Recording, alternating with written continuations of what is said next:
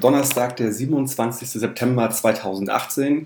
Ja, dieses Mal genau 19.10 Uhr, das habe ich mir, oder das haben wir uns extra so ausgesucht. Ähm, mein Name ist Michael und ihr hört den Millanton vor dem Spiel Hamburger SV gegen den FC St. Pauli am kommenden Sonntag.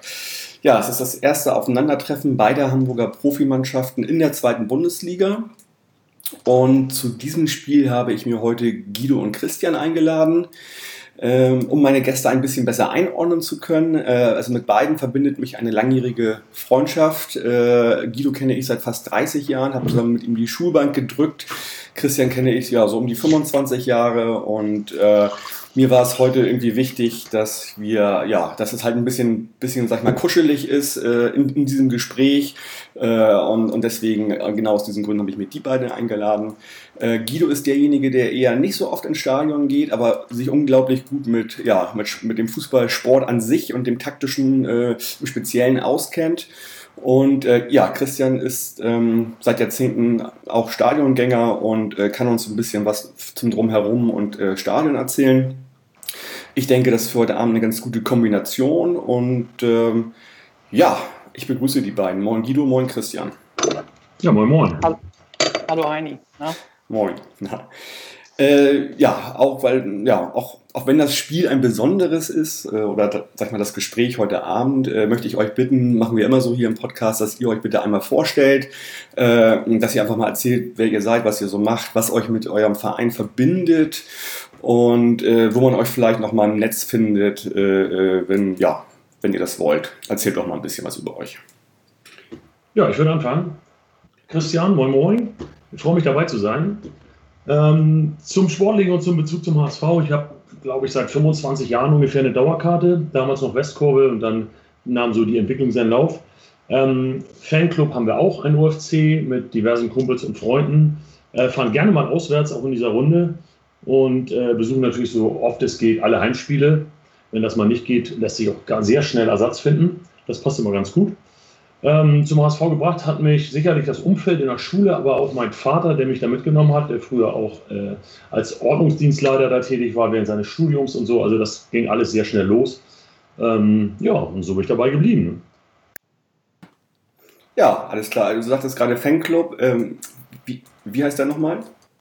Ähm, also inoffiziell heißen wir Könige des Nordens. Und das sieht man auch auf ähm, diversen Poloshirts, Aufklebern und wir haben auch ein Banner ähm, als wir damals vor weiß ich nicht wie vielen Jahren den angemeldet haben, war der Name allerdings schon vergeben. Schönen Gruß an die Kollegen. Ähm, deswegen heißen wir jetzt offiziell Rautenkönige, aber firmieren tun wir trotzdem oder Könige des Nordens. Okay, und wie viel seid ihr äh, so ungefähr?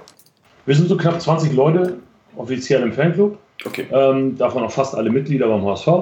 Mhm. Und äh, ja, und, ja, im, im Rand, im Dunstkreis dann noch diverse andere, die dann auch gerne mal mitfahren und sich daran beteiligen. Das heißt, du wirst ja bei dem Spiel am Sonntag sein und die anderen wahrscheinlich auch irgendwie alle. Das ist natürlich ein Spiel, was dann irgendwie alle anzieht, wahrscheinlich. Ne? Richtig, auf jeden Fall. Also wir haben auch ein kleines Rahmenprogramm geplant mit Frühstück zusammen. Äh, das muss an so einem besonderen Spieltag natürlich sein. Okay, alles klar. Guido, du wirst nicht beim Spiel sein, richtig? Ja, das stimmt. Ähm, ich werde das Spiel natürlich gucken. Ja. Ähm, vermutlich mit Freunden zusammen. Und ja, bin natürlich gespannt. Ähm, ja, der Zugang zum HSV ist mir sozusagen in die Wiege gelegt worden. Ich bin jetzt seit 42 Jahren Mitglied beim HSV, seit Geburt. Ähm, genau, wollte gerade fragen, so sag doch mal, wie alt du eigentlich bist, dann äh, sieht man, genau. wie, wie, sozusagen kurios das eigentlich ist. Ja, das stimmt. Ähm, damals die Arbeitskollegen von meinem Vater äh, haben mich angemeldet beim HSV, also noch vor der Geburt, zur Geburt und ihm das sozusagen geschenkt. Er selber war langjähriger HSV-Fan und ähm, ja, also das war irgendwie da selbstverständlich. Er ist auch mit seinen Schülern, er war Lehrer, ähm, regelmäßig zum HSV gefahren. Also er hat den Jungs in Aussicht gestellt, ähm, wer Lust hat mitzukommen, haben sich dann am Farmser Bahnhof getroffen und sind dann ähm, ja, zum HSV gefahren. Ähm, ich habe gehört, das war auch ganz gut für die Geschichtsnote und für die Deutschnote. Also man sollte das nicht verpasst haben damals. Und ja, das war so ein bisschen der, der, der Einstieg natürlich für mich. Und ähm, dann habe ich selber noch beim HSV neun Jahre Jugendfußball gespielt. Und so richtig erinnern kann ich mich sogar noch, ähm, ist wirklich lange her, aber es muss irgendwann Anfang 80 gewesen sein. Ich habe jetzt nicht gegoogelt. Ähm, das war ein Spiel HSV Real Madrid. Ich kann mich erinnern, da war ich dann fünf Jahre und ähm, in unserem Haus war, wurde es sehr laut und dann bat ich meine Mutter, einfach mal den Fernseher anzumachen und ähm, irgendwann kam dann auch mein Vater aus dem Stadion und im Nachhinein war mir dann klar, dass es dieses Spiel gewesen ist. Und das war sozusagen, ja, auch für mich so der, der emotionale Einstieg. Ähm, ja, es waren 5-0-Sieg, kann man, oder darf man gar keinem erzählen heutzutage, aber das äh, war wirklich so. Die haben da wirklich Real Madrid 5-0 geschlagen und ähm, ja, das war sozusagen, genau, ähm, so die, die Anfangszeit mit dem HSV, ähm, ja. die ich okay. so verbracht habe. Okay. Äh, ich kenne dich ja nun schon ewig und ich weiß halt, wie, wie nerdig du bist, so, so mit, mit, mit, mit sehr vielen Sportarten und mit dem taktischen. Willst du da noch mal ein bisschen was zu erzählen? Es ist ja auch nicht nur Fußball, was dich ähm, umtreibt. Ja, also generell Sport, das stimmt. Ähm, auch auch, auch ähm, amerikanische Sportarten sehr viel. Also ich für mich nur ähm, ziehe auch ganz gerne Vergleiche oder was, was, äh, was mir so halt auffällt, auch ähm, jetzt bedingt durch ein, also Einzelsportarten, Tennis verfolge ich oder Golf verfolge ich und dann eben auch äh, zu den Mannschaftssportarten hin, zu den drei, vier großen, zu den amerikanischen Sportarten ähm, ja, da fallen einem immer wieder interessante Sachen auf und auch so ein bisschen Quervergleiche vielleicht äh, zum Fußball. Ähm, ja, was man vielleicht so irgendwie mit einbeziehen könnte. Aber das müssten wir dann oder das kann man halt ähm, speziell sehen, wenn einem da was auffällt. Okay, alles klar. Dann erstmal vielen Dank ja, für eure beiden Vorstellungen. Ich nehme mit, äh, Christian hat sich das irgendwie selbst ausgesucht, so halb, halbwegs, und, und du bist da irgendwie reingeraten in die ganze Geschichte, Guido, ne? Ja, klar. Also zumal ich dann ja auch neun Jahre beim HSV ähm, gespielt habe. Also da äh, ja. war es irgendwie eine Selbstverständlichkeit. Also da hat man sich keine Gedanken drüber gemacht. Oder ich habe mir keine Gedanken drüber gemacht, sondern im HSV war Hamburg und ähm, war eben mein Verein. Klar. Ja, so das ist ja auch so, es ist auch so, die, die, das merkt man ja auch heute bei den Kumpels mit Kids. Das war natürlich dann schon so, wenn Papa Samstagnachmittag nicht da war, irgendwann wusste man, wo er war und wollte da natürlich auch hin. Ja. Oder es war interessant. Und als dann der Moment kam, wo man mal mitgenommen wurde, äh, gegen den Willen der Mutter, ne, äh, war es dann auch um ein Geschehen. Und so hat ja. sich das bei vielen entwickelt. Und ich meine, ich, ich kenne das ja selbst noch. Ich bin jetzt seit äh, ja, 88, 89 bei St. Pauli irgendwie im Stadion und bin auch Fan. Aber ich habe sicherlich natürlich auch noch irgendwie Ende der 80er, wenn HSV im Europapokal gespielt hat, das wir im Fernsehen angeguckt. Also insofern, ähm, äh, weil das natürlich damals äh, einen Stellenwert hatte, der Verein, und, und, und wieder natürlich nach außen gestrahlt hat. Äh, das war auch der, von meinem Gefühl her sehr weit weg von St. Pauli halt. Äh, war eine ganz andere Geschichte damals. Ne? Ja, wir waren ja auch einmal zusammen im Stadion, ne? oder darf ich das nicht erzählen? Das, das kannst du erzählen. In Mordor war die jetzt zusammen? Mit unseren Vätern, genau. Und ähm, einem Freund von uns beiden noch äh, sind wir zum HSV gefahren, das ist richtig. Also ich war früher auch ähm, also auch Westkurve, klar. Und ähm, habe mich dann aber auch so als Jugendlicher dann auch ab und zu mal so Tribüne oder Haupttribüne hingesetzt. Ähm, da hatte ich nicht so einen, so einen festgefahrenen Ritus oder Bezugsgruppe. Also ich bin auch dann äh, regelmäßig hingegangen, auch wenn ich nie eine Dauerkarte hatte. Aber ähm, habe mir auf jeden Fall jede Saison Spiele angeguckt. Und ähm, das ist auch heute noch so. Also es ist meistens in der Saison so um die zwei, drei Spiele, wo ich im Stadion bin. Ansonsten verfolge ich die Spiele Fernsehen, Radio und ich lese halt auch viel nach. Hm, okay. Jo, ähm, lass uns doch mal starten. Ähm, ich meine, wir alle wissen irgendwie, was die letzten Jahre so beim HSV passiert ist. Dafür sind wir alle zu dicht dran hier in der Stadt. Deswegen würde ich einfach gerne mal, ja, wenn es ins Sportliche geht, mal mit der letzten Saison starten. Das ist ja tatsächlich die Saison, wo ihr dann noch abgestiegen seid.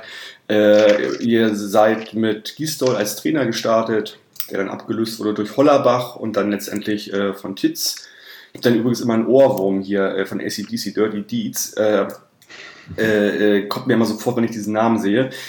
Gut, ähm, ja, erzählt doch mal so, wie, wie ihr die letzte Saison ja, vom Sportlichen her äh, und von der Stimmung so wahrgenommen habt. Was ist da eigentlich passiert? Ja, ähm, ganz kurz schon mal dazu. Das ist natürlich, hat natürlich eine Entwicklung genommen über Jahre, wie auch alle wissen. Ne? Das ist ja nicht umsonst, dass äh, ganz Fußball-Deutschland dem HSV den Abstieg gewünscht hat. Erklären konnte mir das noch keiner so richtig, egal in welcher Stadt ich war. Äh, die Diskussion führe ich dann auch immer ganz gerne. Äh, aber vermissen tun sie einen ja schon so ein bisschen jetzt, nützt aber nichts. Ähm, die, das nahm ja eine Entwicklung. Und so war es auch sportlich dann alles nicht mehr ganz so verwunderlich, dass es nicht so reibungslos lief. Und äh, die Trainerwechsel waren auch nicht mehr nachzuvollziehen irgendwann. ähm, ist natürlich dann immer das, das Mittel, was man, zu dem man greift, als Vorstand oder als, als sportliche Leitung. Ähm, aber generell ist es immer eine Katastrophe, wenn man absteigt. Das kennt jeder Fan, ob es Köln ist oder wer auch immer. Ähm, und so haben wir es halt auch wahrgenommen. Ne? Man war ein bisschen deprimiert, man hat es aber über Monate lang schon in sich aufgearbeitet.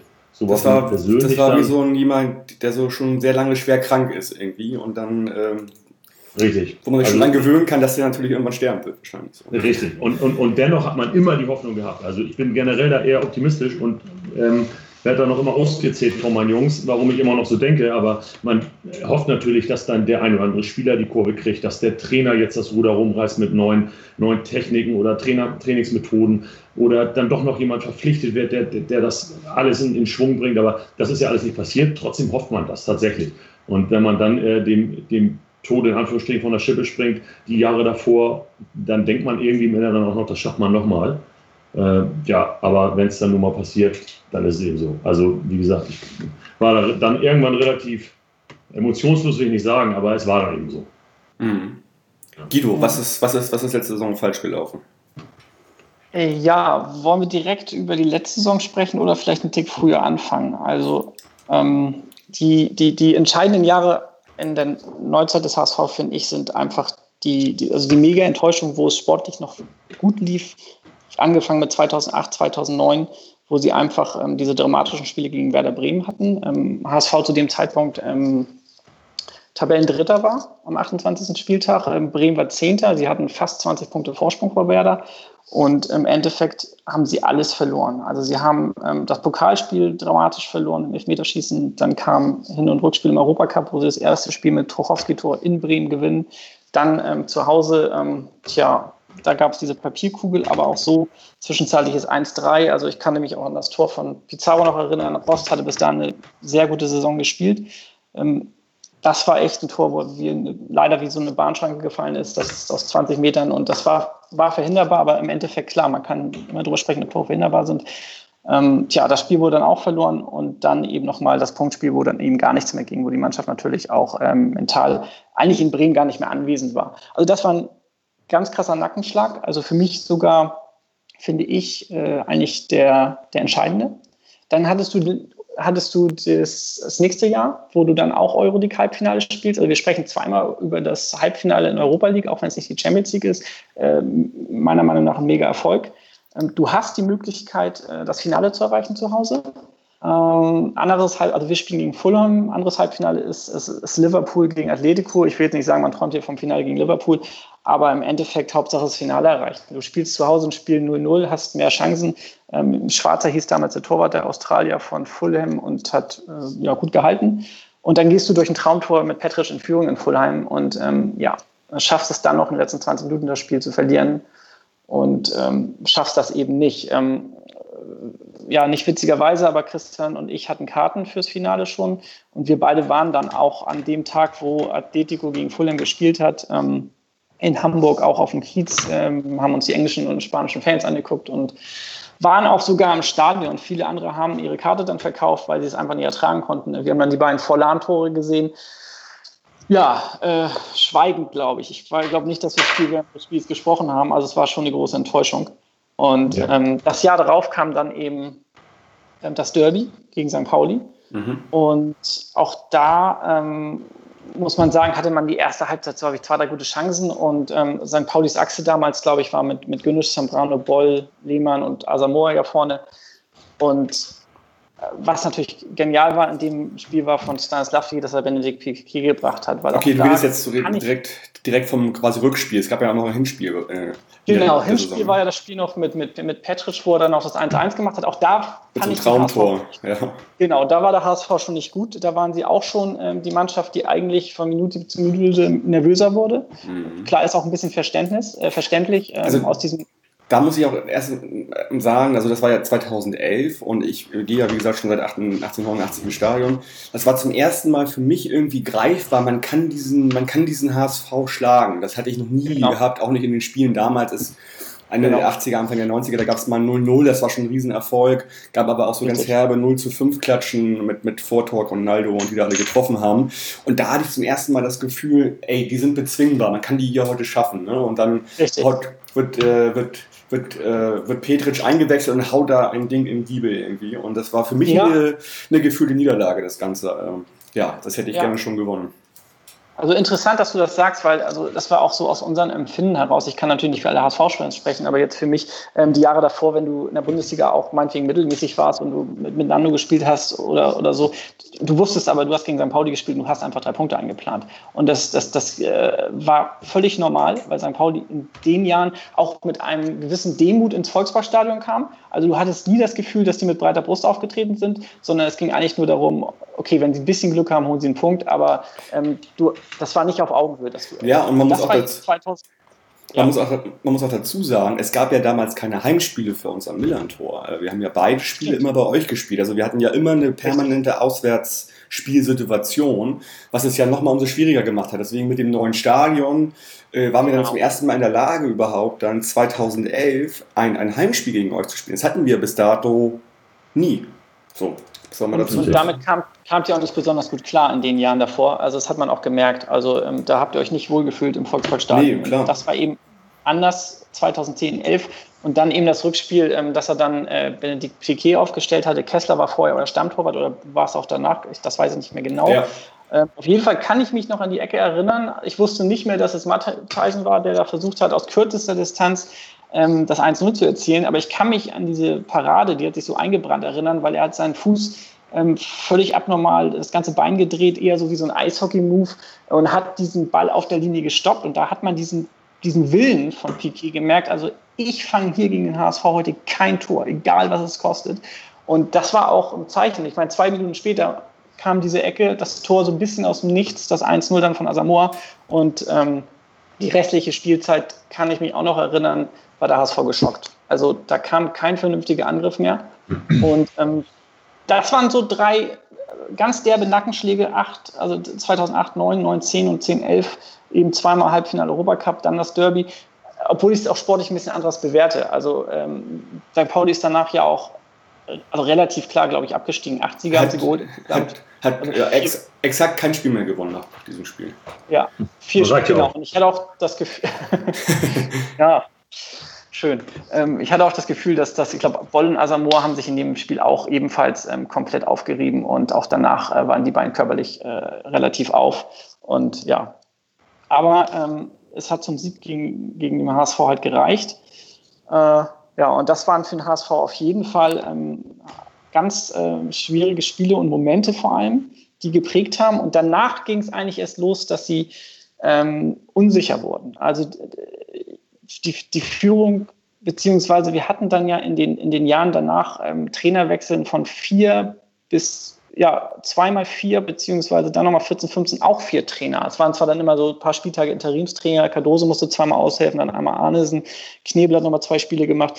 Aber es waren dann immer Jahre so hintereinander, wo du vier Trainer hattest. Ähm, wie soll eine Profimannschaft, egal welche Sportart, ähm, mit, mit vier verschiedenen ähm, Leuten, die sozusagen auf der Kommandobrücke stehen, ähm, im Klarkommen. Also das ist auch für die Spieler verdammt schwer. Es geht um Systeme im modernen Fußball sowieso oder in modernen Sportarten. Ähm, da wird, wird nur noch in Zonen trainiert. Und ähm, wenn jeder oder wenn ein Trainer neu kommt, dann hat er auch seine eigenen Vorstellungen. Also mal ganz unabhängig davon, dass das Spielermaterial wahrscheinlich gar nicht so richtig dazu passt. Und also es musste immer nur improvisiert werden. Und in den Jahren fand ich, waren ja auch die beiden Relegationsspiele gegen Fürth und KSC und da hätte man, also man hätte gegen Fürth schon absteigen müssen, da hat man es Dropny zu verdanken. Im Rückspiel, also 0-0 Hinspiel, Hin Rückspiel 1-1 in Fürth und ähm, ja, witzigerweise Pierre-Michel Lasocca das 1-0 gemacht und ja, also ähm, da war, war eigentlich ein Abstieg schon, schon auf jeden Fall mehr als greifbar. Also ich erinnere mich auch da die letzten Minuten, wie Westermann Querschläger macht äh, im eigenen 16er und das war so ein großer Stürmer, auch mit A, irgendwas komme ich jetzt nicht drauf. Auf jeden Fall, das hätte das, das 2-1 sein müssen für Fürth. War es nicht, HSV hat sich gerettet und danach Karlsruhe, da kann sich ja auch noch jeder dran erinnern. Also Karlsruhe war eigentlich die bessere Mannschaft in anderthalb Spielen bis zum eigenen 1-0. Und ab dem 1-0 von Karlsruhe in Karlsruhe, da hat, ihn, da hat sie der Mut verlassen. Da hat der Trainer die 10 Meter weiter zurückbeordert, was ein Glück für den HSV war. Dann hat, HS, dann hat ähm, ähm, der Trainer nochmal, ähm, äh, Labadier hat nochmal gewechselt, äh, hat irgendwie einen kopfballstarken Innenverteidiger gebracht. Dann gab es auch gleich, glaube ich, einen, einen Pfostenkopfball oder so. Und ähm, tja, und dann hat der HSV sich halt über Tomorrow, my friend, äh, zum Schluss glücklicherweise gerettet. Ja, das war auch ähm, ex exakt dann äh, irgendwie die Sekunde, wo ich mir geschworen habe, ich werde nie mehr was sportlich zum HSV sagen, dass das Ding ist durch, äh, das hat überhaupt keinen Zweck irgendwie. Genau, und das ist, das ist der, was, was Christian äh, vorhin angesprochen hat. Ähm, das, daraus resultierte auch dieser Hass. Also auch, auch, auch nicht nur daraus, aber auch ähm, das war für viele äh, andere, anderen Fans in Fußball Deutschland einfach so das i-Tüpfelchen, weil sie auch der Meinung waren, auch zu Recht, dass es in beiden Spielen relativ unverdient war in den beiden Jahren, dass HSV drin geblieben ist. Jetzt kann man natürlich argumentieren, okay, äh, man hat die Spiele gewonnen, also im Endeffekt zählt das Ergebnis. Aber wenn man sich das zustande äh, kommen anguckt, war das eben genauso glücklich, wie man in den anderen beiden Halbfinalspielen vielleicht mit, mit etwas Pech die Sachen verloren hat. Ähm, ja, und das waren eben die Jahren, wo man, oder die beiden Saisons, wo man hätte absteigen können müssen. Und das habe ich so dramatisch letztes Jahr gar nicht gesehen. Also davor war noch die eine Saison mit Labadia, wo man Zehnter wurde, 15, 16, wo auch wirklich mal ein Trainer vom ersten bis zum 34. Spieltag ähm, ähm, bei der Mannschaft geblieben ist. Man hat dann 10 Punkte, äh, 10. Platz hat man erreicht, 41 Punkte, 5 Punkte vor der Releg Relegation. Also das war wahrscheinlich das, was, was maximal machbar war. Ähm, und in der darauffolgenden Saison gab es dann eben auch Labadia bis zum sechsten Spieltag und dann hat Markus Gisdol übernommen. Ähm, ja, und da hat man sich dann mit einem Punkt vor der Relegation auch ganz knapp gerettet, sag ich mal. Das alles habe ich in der 17er, 18er Saison eigentlich gar nicht so erwartet. Ähm, ich fand, wir waren da relativ gut aufgestellt. Ähm, Ekdal, Wolles, sage ich jetzt mal so im Mittelfeld, da hatte man auch mit, mit Müller und Kostic auf Außen wirklich ähm, im, im, Namen und auch Spieler, die jetzt noch nicht über den Zenit hinaus waren. Ich glaube, vorher geholt. Vorne mit Bobby Wood, ähm, der das Jahr zuvor ja auch funktioniert hatte. Ähm, hatte man Hahn noch gekauft von Augsburg, obwohl ich ähm, ähm, ja, Hahn jetzt nicht als glücklichen Neuzugang sah, also auch schon im, im, im, Vorwege jetzt nicht das, das, was er dann eben auch nicht gezeigt hat, sondern ähm, das passte meiner Meinung nach nicht ganz so. Ähm, ja, aber da sah ich den HSV eigentlich relativ wenig gefährdet und dann kam eben auch dieser erste Spieltag, äh, wo man einfach sagen konnte, da hat das Karma zurückgeschlagen. Ähm, da kam eben das Einzel von Nikolai Müller und dann kam dieser Kreuzbandriss beim Torjubel. Und ich muss sagen, ich hatte relativ früh nach diesem Torjubel, wo man auch gesehen hat mit dem Knie und mittlerweile bei den, bei, bei, ja, beim Fußball, man sieht das ja auch, man denkt dann gleich an einen Kreuzbandriss, zumindest an eine schwere Knieverletzung. Und da hatte ich gleich ein schlechtes Gefühl. Ich dachte gleich, oh, wenn das mal nicht ähm, doch für die ganze Saison irgendwie, ja, also am Ende vielleicht doch den Abschied bedeuten konnte. Ich weiß nicht warum, aber der Gedanke kam mir relativ schnell nach dieser Verletzung. Okay. Ähm, ja, eine Aneinanderreihung unglücklichster Umstände. Ne? Aber da, da, kann man die, die Fans der anderen Mannschaften tatsächlich verstehen. Also das ist, wenn man sich das so anhört, wenn Guido das so aufzählt, das ist ja nicht mit anzuhören. Das ist wirklich ja. Okay, also ihr habt dann ja, ja, wie gesagt, also ihr wart, ihr wart ja auch, ihr habt die ersten beiden Spieltage sogar gewonnen gehabt, die ersten beiden Spiele, ne? sogar gegen Leipzig und so, glaube ich, ne? Kann das sein? Ja, es war zuerst 1-0 was gegen, gegen Augsburg. Ähm, zweiter Spieltag weiß ich nicht, aber ich weiß, dass wir, dass wir ähm, glaube ich, kurzzeitig Erster waren und genau. ähm, dementsprechend auch, ich sag mal, die Hamburger Presse das äh, vielleicht ein bisschen ähm, anders eingeordnet hat wie die meisten Fans. Ich glaube schon nach den Jahren zuvor, dass äh, da keiner dachte, ähm, das wird jetzt ähm, sofort äh, gleich in den Europacup äh, weitergehen, sondern das hat auch schon jeder von HSV-Fans gewusst, dass der Ausfall von Nikolai Müller definitiv nicht 1 zu 1 zu ersetzen ist. Ja, man, man darf die wertvollen Punkte auch nicht zu, nicht zu früh in der Saison holen, würde ich sagen. Ja, also, also wir, wir waren auch in Leipzig beim Auswärtsspiel. Ähm, da fährst du dir natürlich auch an den Kopf. Da hat keiner mit gerechnet. Und dann haust du die da weg, äh, auswärts. Da war natürlich die Euphorie wieder riesig. Das ist, ist, ist normal. Ne? Da, da, haben die ersten schon den, haben die ersten schon den Rathausmarkt äh, möglicherweise ja, im Kopf geblockt für, Ja, natürlich, Mal. natürlich. Also das war die Jahre davor tatsächlich schlimmer. Und wenn man dann ins Büro kommt und da hängt schon wieder irgendwas ausgedruckt am Monitor mit, mit äh, ja, wo man verarscht wird sofort das, ähm, da war die bisschen die Bremse schon drauf auf der Euphoriewelle. Aber natürlich freut man sich. Ne? Man hofft dann wieder, da ist wieder der Punkt, dass man hofft, dass es bergauf geht und dass man die Kurve kriegt und so weitermacht. Aber dann kommt eben doch der Dämpfer. Ne? Das ist jetzt ja ähnlich. Ja. Ich glaube, die, ich glaube, äh, ja, die, die zwischenzeitliche Hollerbach-Geschichte können wir mal ausklammern. Ich glaube, da wissen wir alle, das war, hat, hat überhaupt nicht funktioniert, Guido, oder? Also, äh, das war, weiß ich nicht, wie du es vielleicht einschätzt, äh, äh, eine verlorene Zeit? Also hätte man Tits früher installieren müssen? Naja, also ähm, die haben ähm, Gistol ent, entlassen ähm, ähm zum Zeitpunkt, wo sie ähm, 17. waren. Und also man kann das so und so bewerten. Ähm, vielleicht zwei Spieltage Gistol noch mehr und man hätte vielleicht noch zwei, drei Punkte mehr geholt oder eben ähm, zwei Spieltage Tietz mehr. Im Endeffekt ist natürlich 17. kein Platz, wo, wo du jetzt sagen kannst, ähm, das spricht für den Trainer. Ähm, Gistol hatte ja auch seinen, seinen Plan. Also äh, das war jetzt auch nochmal so ein, so, so, ein, so ein Faktor, wo auch da Rest Fußball Deutschland, sage ich mal, den HSV für nicht geliebt hat, weil ähm, das halt ein Fußball war, ähm, ja, der, der überhaupt nicht schön anzusehen war. Ähm, es ging eigentlich darum, dass, dass der Ball meistens ähm, nach vorne gebracht wurde, lange vorne geschlagen wurde. Es wurde versucht, die zweiten Bälle zu gewinnen. Es wurde versucht, in den Zonen eben ähm, die Bälle zu, zu holen und dann eben schnell abzuschließen. Aber das war, ähm, ja, ich glaube, man nennt das sogenannten Stressfußball. Ähm, das hatte halt zur, ja, zur Perfektion sozusagen, war das sein System. Ähm, und das war eben auch so, dass das eben nicht so gut ankam. Und dass die Leute, ja, also fußballerisch schön war die Zeit unter Gistol nicht. Am Anfang war sie erfolgreich und ähm, dann eben die Installierung von Bernd Hollerbach. Daran muss ich auch sagen, war ich das erste Heimspiel im Stadion beim 1-1 gegen Hannover. Und ähm, zuvor hatten sie sogar ein 1-1 in Leipzig geholt. Da wusste man nicht so genau, was man mit anfangen sollte. Das war äh, natürlich ein Punkt in Leipzig. Zu dem Zeitpunkt war Leipzig eine, oder ist immer vielleicht noch eine gute Mannschaft. Ähm, war man natürlich zufrieden mit dem Punkt in Leipzig. Aber das Heimspiel gegen 96 ähm, war spielerisch ein Offenbarungseid. Man hatte kein, also ich hatte überhaupt keine Ahnung, was, was, was Hollerbach vorhatte.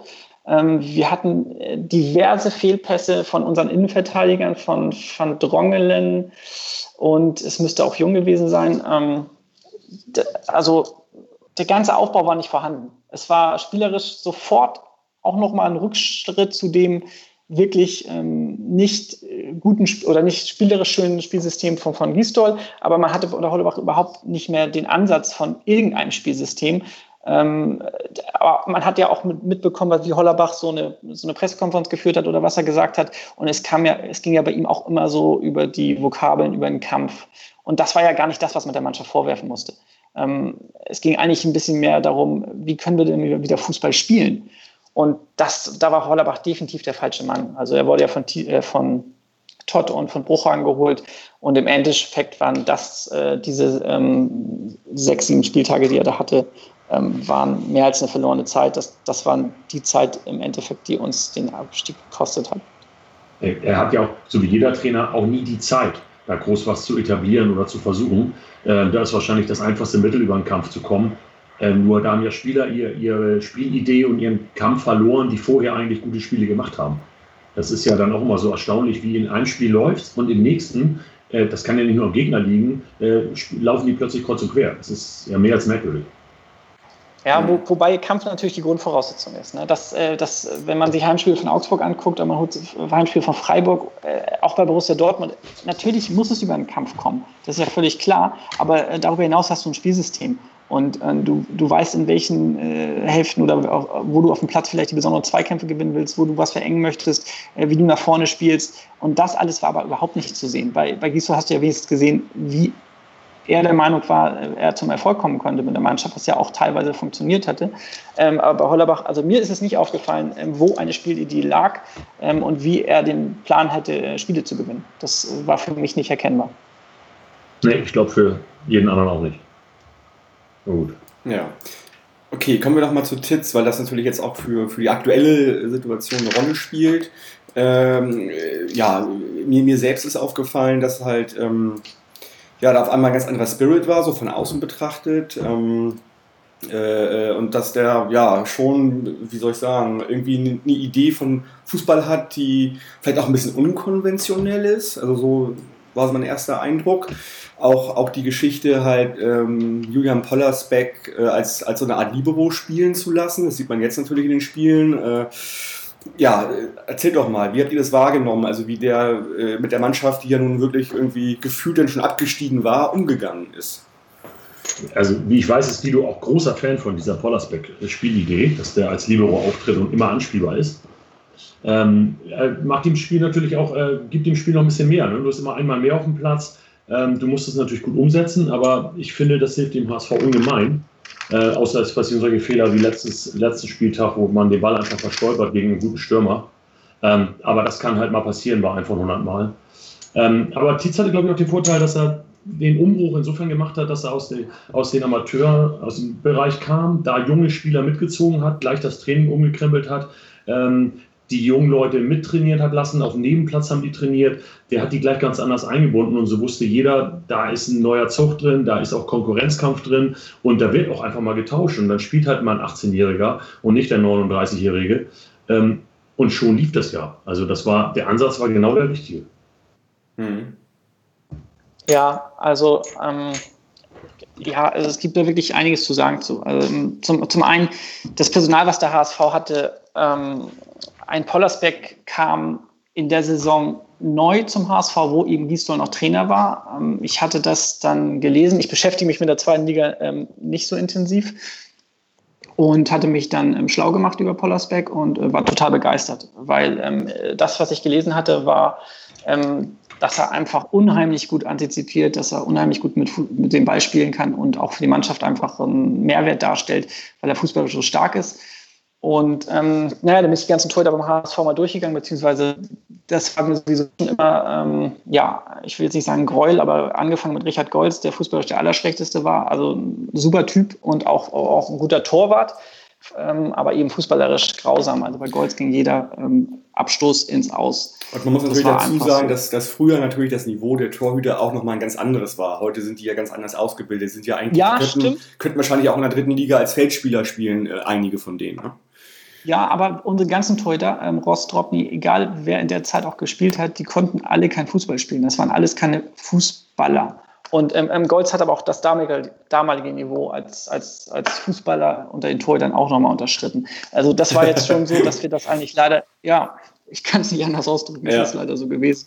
Und ähm, dann hatten wir, oder beziehungsweise kam Pollersbeck in der Saison zu uns und dachte ich so, oh, das erste Mal, dass einer wirklich mit dem Ball was kann hinten und ähm, habe das auch gleich so als Chance gesehen, weil ich dachte so, das, das passt ja, du hast, du hast vorne äh, gute Leute geholt. Ähm, mit Wallace Ekdal hatte ich mir was ausgerechnet, Santos, äh, dass die äh, jetzt nochmal durchstarten.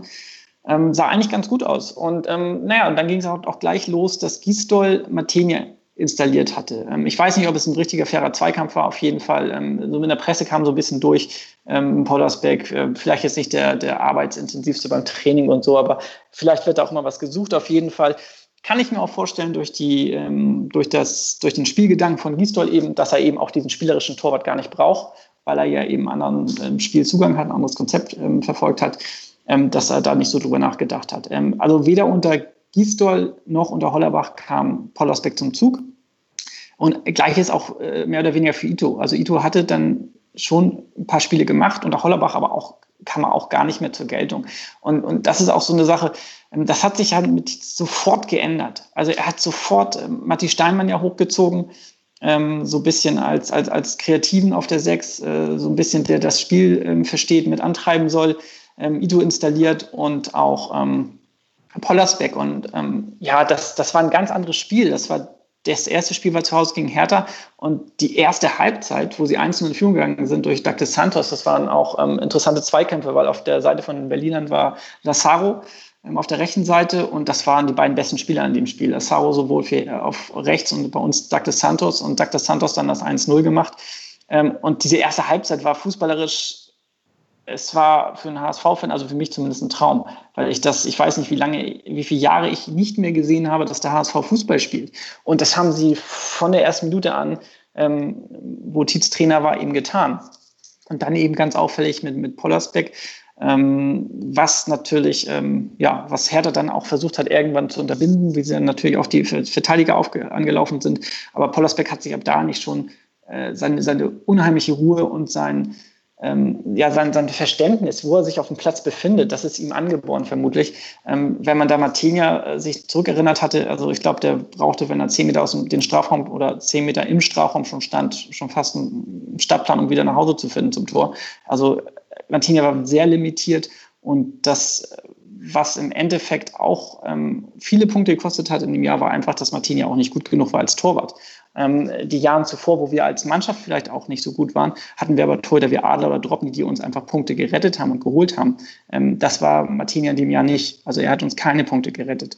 Ähm, ja, und die Spiele, die er unter Tietz ähm, wurde natürlich revolutioniert und, und war sehr schön anzuschauen. Aber leider hat es im ersten Spiel gegen Hertha dann nicht gereicht. Äh, Hertha hatte ein, zwei Umstellungen gemacht in der zweiten Halbzeit und HSV kam in der zweiten Halbzeit gar nicht mehr, äh, fand gar nicht mehr statt. Also da hat man dann auch gemerkt, dass diese ganzen Umstellungen, anderes Spielsystem, junge Leute installiert, ähm, da war Hertha zu abgewichst und dann haben sie das 2-1 verloren. Ähm, ja, das war dann das erste Spiel sozusagen unter Tietz. Aber man hat da schon gesehen, ähm, Spielidee ähm, ist vorhanden und ähm, war überraschend, auch mit Sicherheit für Hertha, für die anderen Bundesligisten. Und ähm, das sah erstmal gut aus, das erste Spiel. Mhm. Ich glaube, das war auch so ein bisschen, kam mir das vor bei euch allen so, also äh, die, die letzten Jahre waren halt viel über Kampf, Krampf und so weiter und es war so, als wenn genau. man einfach mal wieder, wieder was nicht, nicht das, das Fenster aufmacht und so eine frische Luft kommt rein und man kann einmal richtig tief durchatmen, weil man das Gefühl hat, da passiert gerade irgendwas. Ne? Genau, also zu dem Zeitpunkt muss ich auch sagen, hatte ich auch schon, äh, oder viele wahrscheinlich schon mit dem Abstieg gerechnet. Also es waren punktetechnisch äh, war schon war schon ein gewisser Abstand und ähm, es war man hat sich einfach gefreut, dass man Fußball gesehen hat und ähm, es ging gar nicht mehr so darum ähm, jetzt ähm, nur auf die Punkte zu gucken, oh kommt man da jetzt wieder ran, sondern man ich wollte einfach Fußball sehen und deswegen ähm, war ich da so unheimlich froh darüber, dass ähm, man einen Trainer gefunden hat und dass der es gleich so umsetzen konnte, dass es auch wieder nach Fußball aussah. Mhm. Gut, ja, ihr seid dann, wie wir alle wissen, natürlich trotzdem abgestiegen. Ähm, ja, mit, mit, mit, welchen Erwartungen, also war ja auch jetzt eine lange Sommerpause bedingt durch die WM. Ja, Christian vielleicht, wie, wie, wie, wie bist du auf die zweite Liga zugegangen? Rein emotional und, und was hast du dir vorgestellt, was das jetzt wird? Ähm, ja, wie ich vorhin schon sagte, man bremst sich selber so ein bisschen und die Euphorie, die dann da ist, dass man dann jedes Spiel gewinnt und so, das herrschte gar nicht mehr vor. Also ich glaube, man äh, hatte erstmal den Eindruck, dass man wieder sich festlegen muss in der Vorbereitung, dass man da äh, keine Spieler verpflichtet, die nicht passen. Das hat man jahrelang genug gehabt. Und dass man dann einfach gut spielt, wie Guido sagt, ein System erkennt und vor allem auch Spiele gewinnt und überall hat man gelesen, dass FC Köln und der HSV natürlich oben ein, sich einen Zweikampf liefern und einer der beiden Erster wird. Ähm, das haben wir gar nicht so gesehen, glaube ich. Also, dass das ganz anderes Spiel ist, viel mehr über Kampf und lange Bälle in der zweiten Liga. Ähm, dass das schwer werden kann, ist, glaube ich, schon allen klar. Auch immer noch. Ähm, insofern war die Vorfreude schon groß. Neue Vereine, neue Stadien, neue Spiele. Es war keiner mehr so verbittert oder traurig, wie man das immer gedacht hat und gelesen hat. Das war schon eine, eine, große Vorfreude da, aber eben nicht diese große Erwartungshaltung. Natürlich dann, wenn die ersten Siege kommen, ändert sich das schnell. Aber ähm, ihr seid ja auch gleich mit, der, mit einer 0-3-Klatsche zu Hause eingestiegen in Kiel. Ne? Richtig. Und spätestens da war eh allen klar, oh, so leicht wird das hier gar nicht. Also das ist ja ganz anders alles. Ähm, und die Euphorie im Umfeld ums Stadion und vor diesem Spiel gegen Kiel war auch riesig. Also die waren, das war wie ein Volksfest, alle gut drauf und tolle Stimmung und das Wetter spielte mit. Ähm, wirklich, also es war ganz klar, dass der HSV da gewinnt. Und dann war es eben nicht so. Äh, das war vielleicht auch gar nicht so verkehrt, weil dann alle gewusst haben, jetzt sind wir auch angekommen in der zweiten Liga.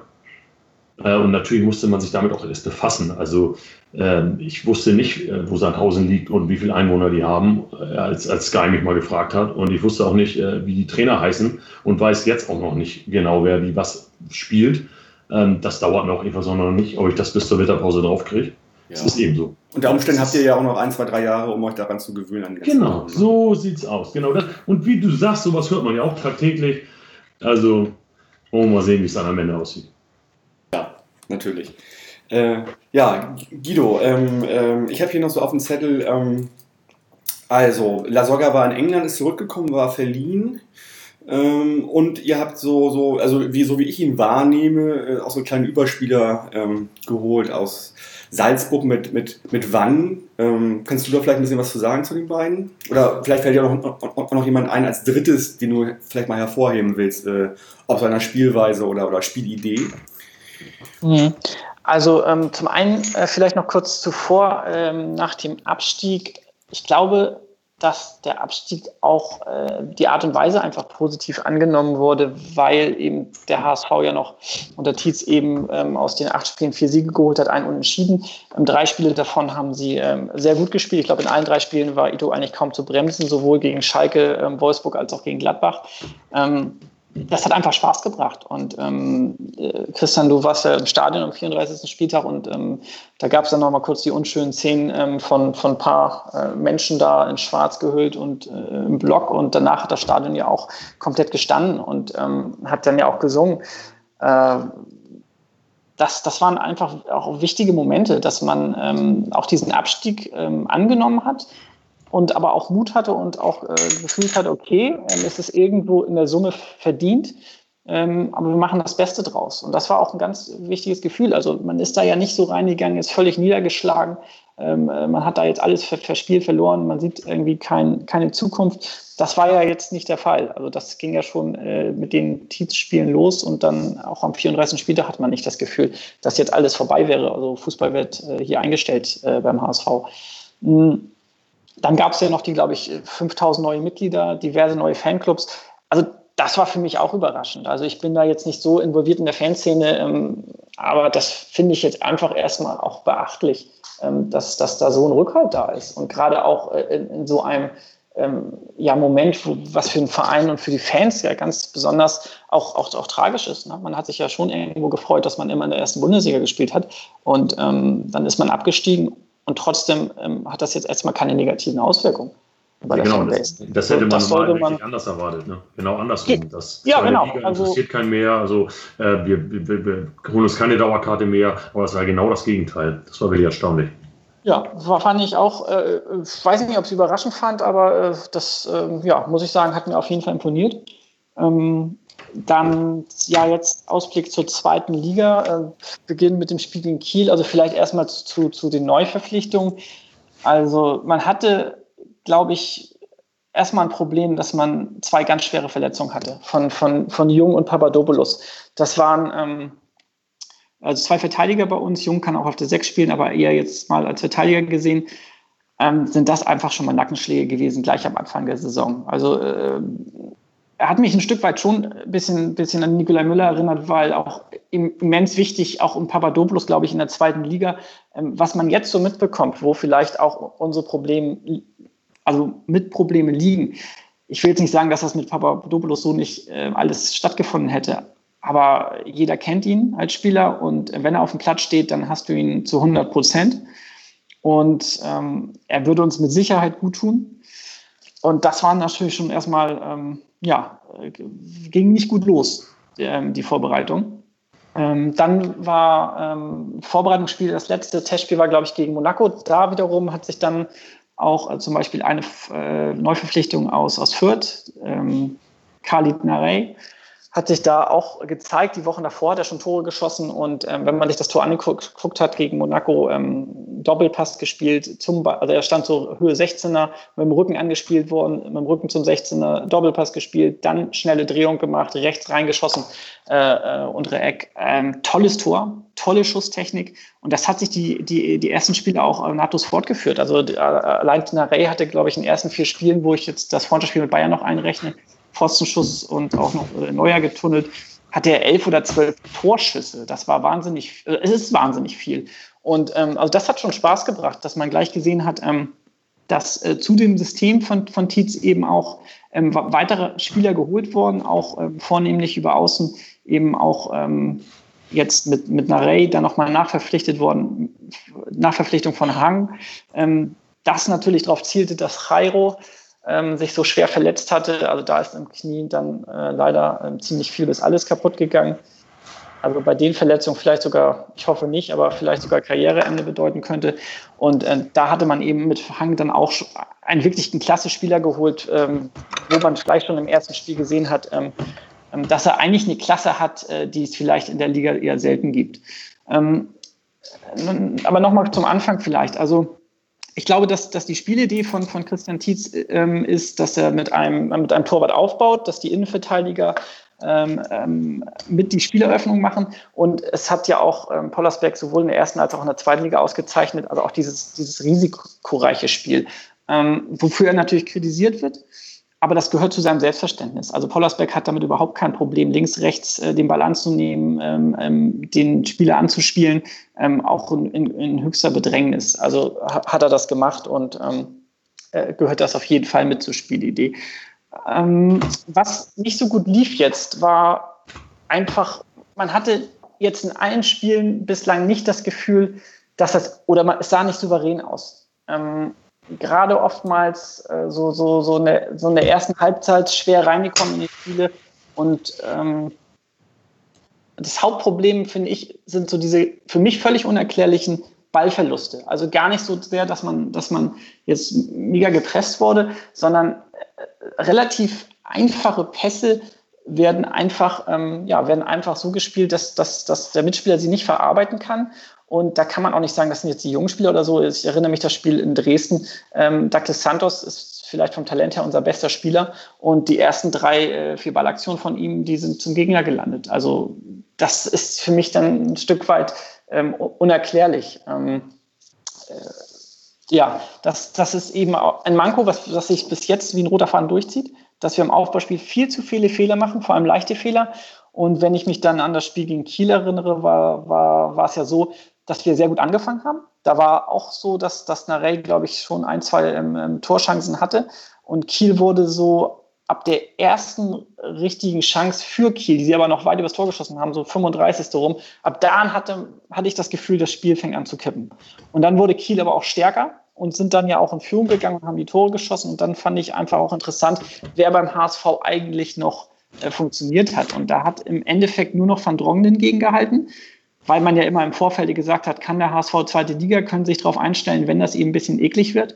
Und ähm, da hatte man gemerkt, dass, dass, dass die Mannschaft äh, zu dem Zeitpunkt natürlich, volles Stadion, erster Spieltag, Euphorie ist da, ähm, nach dem 2-0 nicht damit umgehen konnte. Das war, das war ein riesiger Nackenschlag gleich zum Anfang, ein Schock. Und da hat nur noch Van Dronglen funktioniert. Santos hat ab der 60. Äh, funktioniert, weil er die einfachen Pässe wieder an Mann gebracht und hat dann auch ähm, weitergespielt, was die anderen dann nicht mehr konnten. Und eben durch die Einwechslung von Pierre-Michel Lasocca hat man auch gesehen, dass eine Lasocca sich durchaus in der zweiten Liga wohlfühlt. Ähm, nicht nur, weil er jetzt die Tore macht oder gemacht hat, sondern er geht auch in die Zweikämpfe rein. Er ist sofort, ist er, äh, äh, hat einen Zweikampf gesucht, ist ähm, auffällig geworden, hat auch gleich ein Sprachduell sozusagen angefangen. Ähm, das war schon wichtig zu sehen, wer sich da zeigt und wer sich dann eben äh, bei so einem Rückstand auch ähm, ja, dagegen einfach wehrt.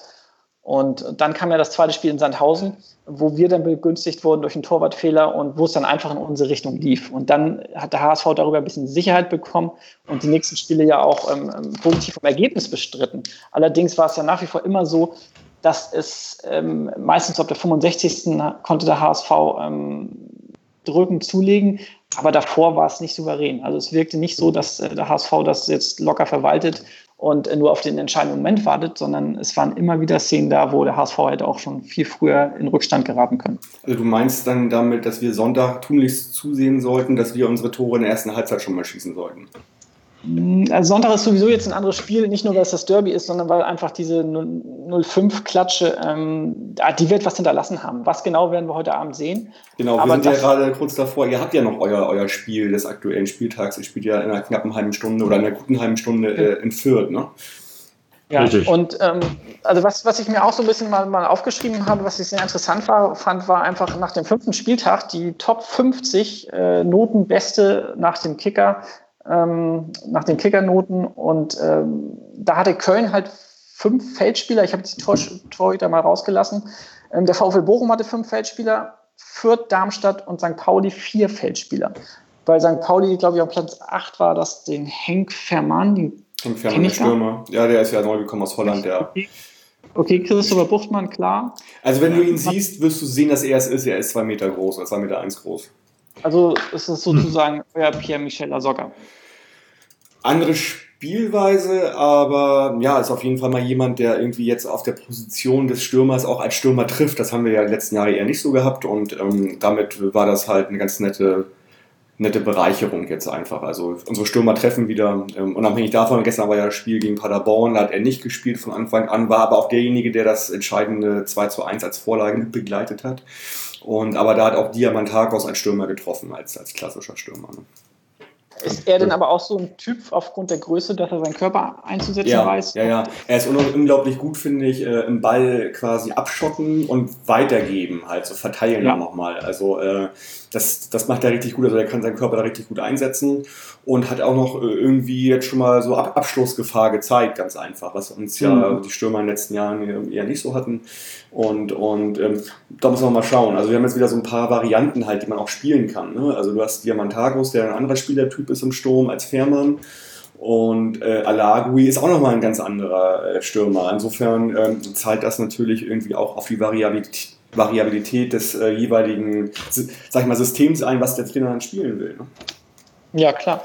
Ähm, äh, und dann habt ihr eben noch Mats Möller-Dali und, und, Marvin Knoll, also die ich aber auch, ich habe ein Spiel von St. Pauli gesehen, frag mich jetzt bitte nicht welches, aber da sind mir auch gerade Dali, es war ein Heimspiel, ich glaube, da hat er nach dem Querpass das 2-1 gemacht und, und Knoll auch extrem aufgefallen. Also äh, will sagen, also ihr habt da vier Spieler und dann Top 50 und der HSV hat, obwohl sie Tabellenzweiter waren zu dem Zeitpunkt, ähm, hatte ganze zwei Spieler unter den Top 50 und eben äh, auf den hinteren Positionen, ich glaube Position 43 haben dann sich sieben Spieler die Position geteilt, war eben Pierre-Michel Soccer, aber das sind natürlich auch der, sein, seiner Tore geschuldet, dass er eben die guten Noten bekommen hat. Im Endeffekt hatten wir dann einen Spieler, der zurzeit äh, eine gute Form hat und das ist Douglas Santos. Und ähm, das ist einfach zu wenig. Und das ist, glaube ich, so ein bisschen auch das Hauptproblem. Also ich finde jetzt die, bei diesem neuen Spielsystem auch von Tietz, das ist ja alles noch nicht mega eingespielt. Das ist ein Trainer, der jetzt insgesamt mit der Mannschaft arbeitet.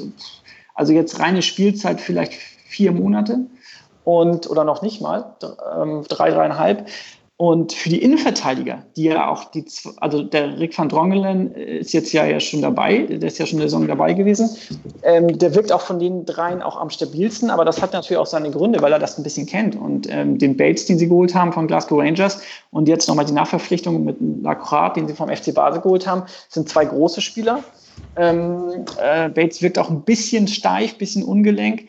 Aber ähm, die brauchen natürlich gerade für dieses Spielsystem auch, auch Spiele, um, weil, weil das natürlich, äh, die werden da total gefordert in diesem Spielsystem. Und mein Hauptansatz oder das, was ich total bemängel, ist, dass wir im Mittelfeld einfach viel zu viele Spieler haben, die, die außer Form sind. Also wir können damit anfangen, dass, dass äh, die gute Form von Ito in den drei Spielen, wo wir die Bundesliga-Siege eben hatten, ähm, dass, dass Ito gar nicht in der zweiten Liga angekommen ist bisher. Also er hat große Probleme. Ähm, Gleiches gilt auch für Matti Steinmann. Ähm, hat nicht das Gefühl, dass er, dass er so äh, pressingresistent ist. Ähm, am besten gefällt mir im Mittelfeld Mangala. Also ich, ich, ich, für mich ist immer so eine Art kleiner Mini-Cater. Er ist total explosiv, ähm, gewinnt die Zweikämpfe, äh, dribbelt sich manchmal in Situationen, wo man schon denkt, er verliert den Ball, aber das tut er dann im Endeffekt nicht. Ähm, hat auf jeden Fall eine hohe Qualität bräuchtest du eigentlich auf der 6 so wie auf der 8. Ähm, ja, geht natürlich nicht. Und ähm, Hand ähm, hat Qualitäten, aber auch da ähm, ist es so, dass er den letzten Spielen, Spiel, äh, Spielen jetzt gerade eben nicht zeigt. Ähm, Holtby war jetzt das eine Spiel verletzt, wurde zur Halbzeit ausgewechselt beim 05 und auch da kräftig. Guido, da warst du kurz weg gerade. Genau, ich hatte kurz einen Anruf. Ich habe den jetzt mal weggedrückt. das ist okay gewesen. Das, das ähm, passiert, wenn man nicht allzu oft podcastet. Das, das kriegt man erst mit der Zeit, was man alles ausstellen muss, damit damit. Äh, naja, mach mal weiter. Und, genau. Und ähm, ja, das ist so für mich so ein bisschen das Problem, dass wir einfach ähm, zu viele formschwache Spieler haben. Jetzt kann man natürlich fragen, wo kommt das her? Ähm, Habe ich jetzt kein äh, keine Patentrezept, beziehungsweise ähm, weiß ich nicht. Ähm, wir haben jetzt noch den, den Moritz. Ähm, äh, den Moritz, den wir ja von Kaiserslautern bekommen haben und der ja die zweite Liga aus dem FF kennt. Ähm, vielleicht wird der jetzt ein bisschen mehr Spiel, äh, Spiele bekommen in, in nächster Zeit, äh, weil man doch schon bei ein, zwei merkt, dass es eben nicht so, nicht so gerade von der Form passt. Ähm, unser Problem ist eben, ich glaube, gerade im vorderen Bereich, wenn du mit Lasocca spielst in der Mitte, klar, wir können jetzt auch wieder davon anfangen, dass, dass viele sagen, Tietz tauscht so viel und so weiter. Aber auch da habe ich äh, genau das Gleiche von, von Markus Anfang gelesen, vom, vom Kölner Trainer, dass er genauso in die Rotation reinkommen will, dass er die Spiele alle bringt, möchte eben nicht ähm, jetzt eine feste erste Elf haben. Also da ist Tietz nicht alleine mit dem Gedanken, dass er da ähm, ganz gerne 16, 17 Spieler hat, die mit Sicherheit nicht alle auf einem Niveau sind, aber er möchte sie alle sozusagen ähm, warm halten, dass ähm, das nicht ganz überraschend ist, wenn sie mal ähm, äh, spielen. Also nicht, dass dann einer mal äh, alle zehn Spiele spielt und dann einfach der Wachstumsfeld ist. Vor allem, weil wir auch so viele Spiele jetzt hatten. Da musst du natürlich rotieren. Ne? Wenn du in so wenig kurzer Zeit so viele Spiele machst, äh, musst du die Leute bringen. Dann müssen die halt durch und kriegen dadurch die Praxis. Ganz wichtig. Das, ja, was, was ich ein bisschen unverständlich finde, vielleicht andere auch, und das ist eben das Thema mit, mit Fiete Arp. Also ähm, man hatte jetzt nochmal verlängern können mit Fiete Arp und er bekommt verdammt wenig Einsatzzeiten. Woran genau das liegt, ähm, weiß ich nicht. Ähm, er wurde, glaube ich, in der zweiten auch schon ausgetestet als Zehner, gerade jetzt so in der Zeit, wo, wo Hand jetzt eben auch ein bisschen schwächelt, obwohl Hand jetzt äh, im letzten Spiel jetzt sogar in der Sturmspitze angefangen hat.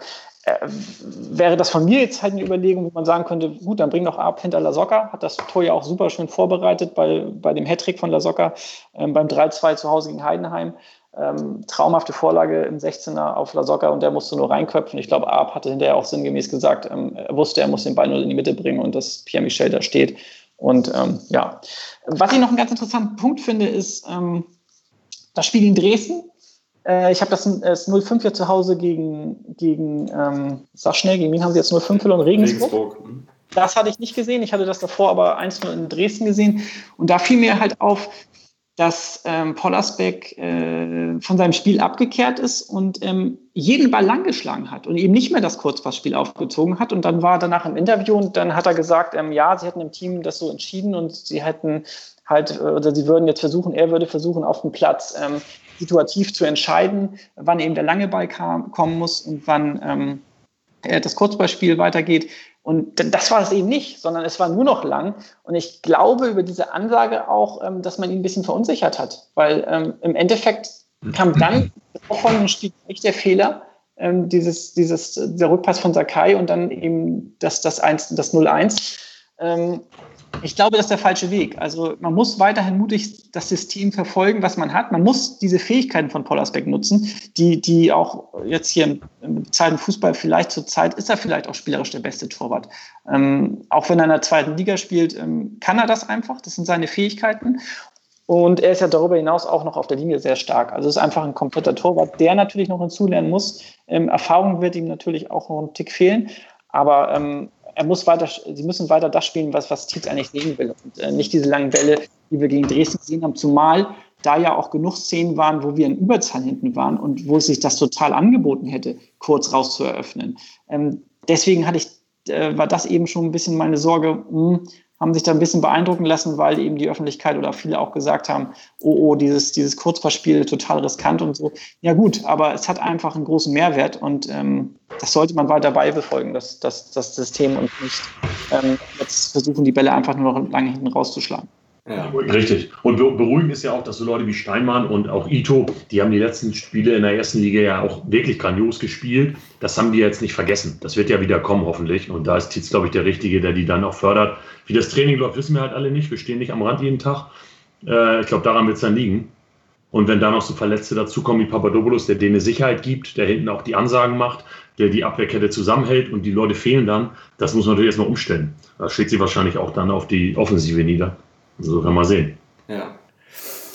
Jungs, wir nähern uns der Stunde. Das ist schon wieder, ja. Uha. Das geht aber schnell beim Podcasten, das unterschätzt man immer schnell. Ähm, ja, ich glaube, zum Sportlichen haben wir eine ganze Menge erfahren. Wir wissen, äh, auf, auf wen wir dort treffen am, am Sonntag. Ähm, ich möchte Christian einfach mal fragen, wie, wie gehst du denn sozusagen den Tag an, den nächsten Sonntag? Also eigentlich frage ich ja immer bei Auswärtsspielen oder fragen wir, was man denn so machen kann vor Ort, wo man vielleicht noch was trinken kann. Das erübrigt sich, glaube ich, in dem Fall. Ich hätte Tipps, aber naja. Deswegen würde ich dich einfach mal fragen, wie gehst du das Spiel an? Oder, oder äh, im Allgemeinen und jetzt vielleicht im Speziellen am Sonntag? Ähm, ja, ihr kennt das wahrscheinlich auch von, gerade auch bei Auswärtsfahrten sucht man sich dann schon äh, einen netten Treffpunkt aus, wo dann alle zusammenkommen und dann auch vor Ort bei den Stadien, egal wo, ähm, spricht man vorher mit den Fans oder auch Freunden, wo man einkehren kann und wo man dann noch die letzte Stunde vor Anpfiff nett verbringen kann. Und bei den Heimspielen ist das bei uns eben auch immer ähnlich, aber dieses Mal tatsächlich anders, dass wir uns wirklich zum Frühstück treffen, zum Derby-Frühstück sozusagen, auch in der Innenstadt, für alle gut erreichbar und dann äh, zusammen zum Stadion fahren. Wir fahren immer bis Eilestedt. Ähm, da ist das ein bisschen entspannter, als wenn man Stelling aussteigt mit den Shuttlebussen. Das machen wir schon seit Jahren nicht mehr. Ähm, ja, und da tingeln wir dann vom Bierstand zu Bierstand bis zum Stadion, unterhalten uns noch ein bisschen. Äh, Fachgespräche ne, unter Fanexperten, ihr kennt das. Ähm, und dann geht es auch schon los. Also ist, man merkt schon, es ist ein bisschen was anderes, weil es fragen dann auch Leute, von denen man gar nicht weiß, dass sie so ins Stadion gehen, was wir denn machen und wo wir uns treffen. Die schließen sich dann auch gerne an. Ähm, ja, und so gehen wir dann relativ früh. Wir mussten uns ja auch erstmal an die Anschlusszeiten gewöhnen. Das ist immer noch nicht ganz gut, aber passt schon. So mit dem, mit dem ersten Getränk schon halb elf, das ne, muss man erstmal durch. Aber lief jetzt schon ganz gut bis jetzt und so machen wir es Sonntag halt auch. Ja, okay.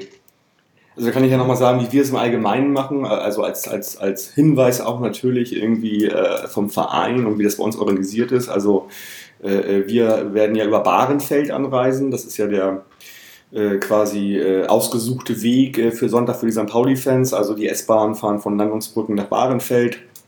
Äh, äh, ja, da wird es erstmal, also im Allgemeinen treffen sich die Leute halt, äh, die am Fanmarsch teilnehmen wollen, um neun äh, bei uns am Millantor und fahren dann nach Bahrenfeld, um dort ab halb elf äh, dann ähm, ja, diesen Fanmarsch zu starten. Alle anderen reisen auch über Bahrenfeld an und können dann halt äh, äh, ja, mit elf, elf Shuttlebussen, die dort eingesetzt werden, halt äh, zum Stadion gebracht werden. Logischerweise, das haben wir gestern ihr auch wahrscheinlich alle mitbekommen. Äh, die Polizei äh, hat dafür extra, wie ich finde, extra medienwirksam eine PK gemacht. Ähm, mhm. Äh, und ähm, ja, ähm, guckt natürlich logischerweise, wie das immer so ist bei, bei Hochsicherheitsspielen, auf äh, strikte Fan-Trennung. Das macht auch Sinn in meinen Augen. Und äh, ja, also alle, die dort anreisen, denke ich, sind auch schon informiert und wissen, dass es über Bahrenfeld äh, läuft. Das ist auch die sicherste Maßnahme, denke ich. Äh, wir haben uns jetzt ja extra dafür entschieden, einfach mal diesen ganzen Sachen, die jetzt in den letzten Wochen, Monaten stattgefunden haben, jetzt hier keine Bühne geben zu wollen. Da ist auch genug drüber geredet worden, glaube ich. Wir wollten uns lieber auf das, auf das Sportliche und, und auf das Drumherum so ein bisschen äh, konzentrieren. Ähm, ja, insofern also nochmal als, als, als Sicherheitshinweis natürlich auch für die St. Pauli-Fans, das macht total Sinn. Also guckt zu, dass ihr nicht irgendwie einzeln lauft, äh, schließt euch irgendwie größeren Gruppen an, äh, nehmt am Fanmarsch teil und äh, fahrt logischerweise über Bahrenfeld äh, mit den Shuttlebussen. Genau, ihr habt ja, glaube ich, auch Sonderzüge vom Bahnhof Langungsbrücken werden eingesetzt für euch. Genau, genau. Weil, ihr vom Millantor dahin marschiert und dann der zweite Fanmarsch dann vom Bahrenfeld zum Stadion. Ist ja auch äh, dann wirklich keine Route, die unbedingt von den üblichen HSV-Fans gekreuzt wird. Insofern soll das schon passen. Genau, äh, ja, gestern hat die Polizei dann äh, nochmal verkündet, dass es irgendwie auch dieses, dieses äh, Online-Portal freigeschaltet wird ab Samstag, was wir jetzt generell der Verein auch als sehr fragwürdig sieht. Also, dass halt äh, äh man dort die Chance hat, Bilder und Videos hochzuladen, wenn man der Meinung ist, äh, dass es irgendwie äh, im Zuge dieses Spiels halt zu Straftaten kommt. Also, es ist halt so, so ein G20-Auswuchs. Ähm, so ein Or Orwellscher Auswuchs, finde ich. Ähm, äh, also wir sehen das alles sehr kritisch und äh, sind schon mal per se, also die meisten der Meinung, dass auf jeden Fall dann ähm, die Videos oder die Handys lieber in der Tasche bleiben an dem, an dem Wochenende. Also wir möchten das gerne nicht unterstützen, diese ganze Geschichte. Äh, die Polizei sollte in der Lage sein, selbst für Sicherheit zu sorgen, ohne dass äh, Leute irgendwie zu Denunzianten oder wie auch immer werden. Ähm, ich weiß nicht, wie ihr das seht, aber das ist so, wie ich das sehe auf jeden Fall und wie es auch der Verein ausstrahlt. Ja, also ich glaube mal, die, die Mehrheit sieht das genauso, wobei ich auch schon gestern Abend Diskussion geführt habe, da war es genau das Gegenteil. Ähm, nach dem Motto, wenn dir dann was passiert, bist du froh, wenn es diese Videos gibt. Ja, das ähm, ist ja mal genau diese Argumentation, die man ja auf alles anwenden kann. Äh, richtig, dann, dann genau. weißt du ja nicht, wo diese Spirale hingeht. Also das ist gut. Ja, also ich finde ich find das auch völlig übertrieben. Ähm, und das ist ja nun auch nicht so, dass das jetzt neu ist. Es ist natürlich jetzt, nimmt ein Ausmaß an, langsam, das ist äh, übertrieben und schwachsinnig. Aber das haben wir bei Derbys in Bremen, äh, steht in der Bildzeitung von morgens bis abends und in anderen Zeitungen. Und äh, beim Derby im Ruhrpott auch. Und die Busbekleidung bis in Fanclub hatten wir schon vor 15 Jahren in Rostock. Also das ist jetzt nicht nichts, was einen umhaut irgendwie. Und ich glaube, da kommt ihr auch ganz gut mit klar. Wichtig ist halt, dass es Sonnabend ruhig bleibt und danach auch noch. Ja, ja also Aber. natürlich, das, wir sind hier irgendwie drei erwachsene Menschen, die, wir, wir kennen uns, wir wissen, welche Werte wir haben und äh, also äh, wir sind natürlich klar der Meinung, dass äh, wir wollen das Spiel sehen und dann, dann war es das auch. Was dann so passiert, wissen wir nicht. Äh, ich hoffe, das bleibt alles im Rahmen irgendwie und, und äh, wir haben das Schlimmste vielleicht jetzt schon in, im Vorwege als, äh, wie soll ich sagen, äh, Inszenierung schon erlebt vielleicht, hoffentlich. So. Ja, das ist ja auch wie bei euch im, im, im Podcast schon genannt oder im, im, Blog, dieses Rumgepimmel hast du ja überall. Ähm, wo darauf das hinausläuft, wissen wir natürlich nicht. Aber ähm, ich habe auch heute tatsächlich beim, beim Einkaufen erstaunlich viele ähm, Menschen mit, mit St. Pauli-Pullovern oder sogar Trikots gesehen, was mir sonst überhaupt nicht so auffällt. Also da wird dann auch schon ein bisschen Flagge gezeigt und auch vielleicht so ein bisschen gegen an, gegen diese Meinung, von wegen passt auf und so, ähm, weil es eben Ausnahmen sind und äh, ne, ich nenne sie mal Randgruppe, die dann doch mal ein bisschen eskalieren, aber ich hoffe, das hält sich alles im Rahmen. Jo, äh, wir hätten bestimmt noch. Könnte noch kurz was. Ja, Guido? Ich könnte noch kurz was zum Sportlichen sagen, weil dann können wir ja auch sportlich enden. Also ähm, die HSV-Aufstellung jetzt im 4-1-4-1, also doch mit La Soccer vorne drin, was dann vielleicht viele HSV-Fans beruhigen wird. Also ich rede jetzt von der Aufstellung gegen Kräuter Fürth. Gegen Kräuter Fürth, genau. genau. Mhm. Und ähm, könnt ihr mir auch vorstellen, dass sie so in etwa auch gegen St. Pauli aussehen würde, wenn nicht noch jemand sich verletzt oder eine Sperre bekommt? Also die Innenverteidigung hat gewechselt mit Bates ähm, statt Lacroix. Ja, ähm, sind aber beides, beides Kandidaten, die nicht unbedingt die Sicherheitseindruck machen, noch, aber wir wollen mal sehen. Ja, obwohl ich da auch ähm, fand, dass, äh, wie gesagt, Bates am ersten Spieltag gegen, gegen Bielefeld extrem geschwommen ist, klar, aber war auch, wie gesagt, alles neu. Ähm, hatte dann im zweiten, dritten Spieltag schon, schon viel besser gemacht. Ich erinnere mich an das Heimspiel gegen Arminia Bielefeld, ähm, fand ich mega interessant. Ähm, er hatte, bekam den Ball wieder ganz äh, hinten an der Grundlinie von Pollersberg rübergespielt und dann gab es ein ganz interessantes Anlaufverhalten von, von den beiden ähm, Offensivkräften von Bielefeld, weil derjenige, der ihm dichter stand, der ist nämlich sofort ähm, diagonal auf Pollersbeck zugelaufen, hat da, den, hat da den Passweg zugemacht und der von der anderen Seite kam, der von der Mitte eher kam, der ist dann auf Bates zugelaufen. Und das war schon eine extrem, ähm, äh, ja, für ihn eine, eine, eine brenzlige Situation. Sein Passweg wurde zugemacht. Es war ein, ein Lauf, Anlaufen, das eher ähm, unkonventionell ist. Und da hat er super reagiert. Er hat den dann einfach ausgespielt, was dann auch keine Selbstverständlichkeit ist für so einen äh, großen Innenverteidiger und auch mit Risiko verbunden ist. Und er hat in dem Spiel auch ähm, schon gezeigt, ähm, dass er damit umgehen kann und auch wurde auch sicherer. Also dann die Nominierung zweimal auf Lacroix äh, wirkte ein bisschen okay, der sollte dann eben auch spielen, aber ähm, der wirkte dann doch schon ähm, anfälliger als Bates, fand ich nach dem Bielefeld-Spiel. Deswegen finde ich das jetzt eigentlich auch eher ähm, erwartend, dass Bates zurückgekehrt ist. Ähm, Mangala auf der 6 ist dann wohl geschuldet eher, dass ähm, man versucht, da die Zweikampfstärke äh, mitzunehmen. Ganz wenig überraschend finde ich rechts Ray jetzt nicht. Rechts Ray ist klar. Holtby Hand hat er in der Mitte gelassen. Links Janicic, gut, da hätte man eventuell vielleicht eben doch Hang. Dafür sind die eben auf der Bank. Ne? Dann hast du mit Ito Ab Hang nochmal drei starke Offensivkräfte, abgesehen mal vielleicht von einer kleinen Formschwäche von Ito. Und ähm, mit Moritz hast du da eben nochmal ähm, Defensivmann im, im, Mittelfeld, der eben auch nochmal ähm, wichtig sein kann, je nach Spielstand. Also die Aufstellung, würde ich sagen, ist auch ähm, vielleicht bis auf eine Auswechslung, könnte ich mir vorstellen, ist es ungefähr die Aufstellung, die uns auch gegen St. Pauli erwarten wird. Naja, Okay. Wollen wir mal sehen. Lasogga ist ja auch nicht unumstritten gewesen die letzten Jahre. Aber jetzt feiern sie ihn ja alle. Wenn er so weitermacht, ist ja alles gut. Ja, also ich, ich äh, zum jetzigen Zeitpunkt will ich mir gar nicht irgendwie, will ich gar nicht mutmaßen, mit welcher Taktik wir spielen. Spieler, das wird so relativ, ja, ich sag mal so, so acht von den elf sind sicherlich gesetzt, irgendwie, die jetzt auch die letzten Spiele mal gespielt haben. Aber wie, wie ähm, Kauczynski da jetzt so reingeht, das, äh, ja, also man, man sieht halt auch, dass er, er relativ viel variieren kann. Und ähm, deswegen, ja, bin ich mal gespannt, wie, wie, wie, wie das taktisch aussehen wird am Sonntag. Ne, euer Spiel war ja auch nicht ganz überzeugend, ne? oder wie siehst du das? Euer letztes, das war ja... Ja, das, äh, das war nicht ganz so überzeugend. Auch das in Ingolstadt war ja nicht überzeugend. Aber wir haben ja, jetzt äh, endlich mal die Situation gehabt, dass das halt äh, nicht, nicht so ein Riesenspektakel war und auch nicht gut war, aber wir sechs Punkte rausgeholt haben. Ja, das ist äh, natürlich wichtig. Da, da, kann ich, da kann ich grundsätzlich mit leben. Also ähm, äh, gut, gut war das nicht. Äh, aber, aber wenn ich, das richtig verstanden habe, geht es ja in der zweiten Liga auch nur darum, dass du ähm, die, die Spiele gewinnst. Ich, klar, in welcher Liga geht es nicht darum.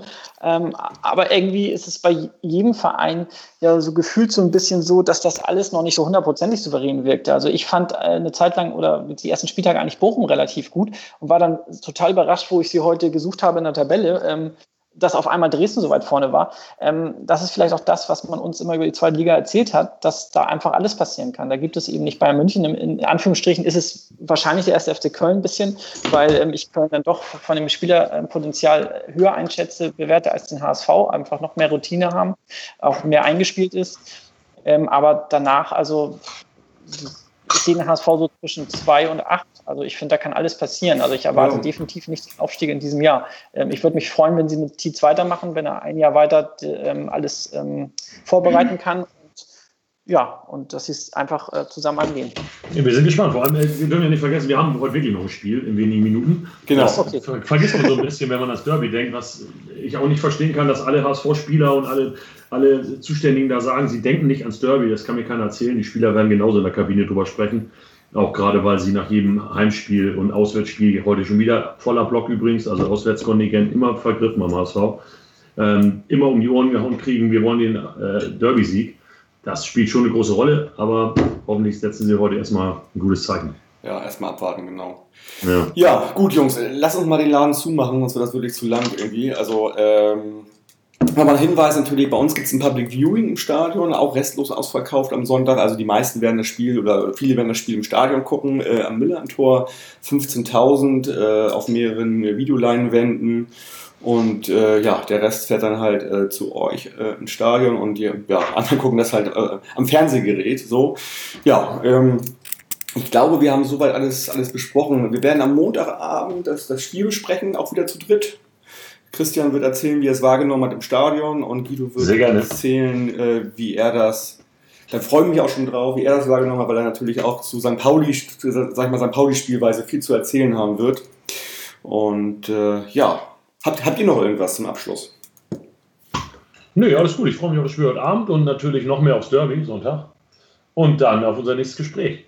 Sehr gut. Ja, alles klar. Dann bleibt gesund, Christian, da. Äh, und ja. äh, wie gesagt, wer sich nicht sicher ist, kann gerne nochmal äh, auf der Webseite, ich verlinke es auch gerne nochmal, so, so ein paar Sicherheitstipps äh, durchlesen. Ansonsten wisst ihr alle, wie ihr da hinkommt mit dem Shuttle, hatte ich schon gesagt. Und ja, bleibt mir nur noch zu sagen und den Hörerinnen äh, zu wünschen, äh, ein schönes Spiel und erfolgreiches Spiel am Sonntag zu haben, auf das alles gut wird. Und ja, bis zum nächsten Mal. Bleibt gesund, Forza und ciao. Ciao, ciao. Tschüss, tschüss. Danke, bis dann. Tschüss, tschüss.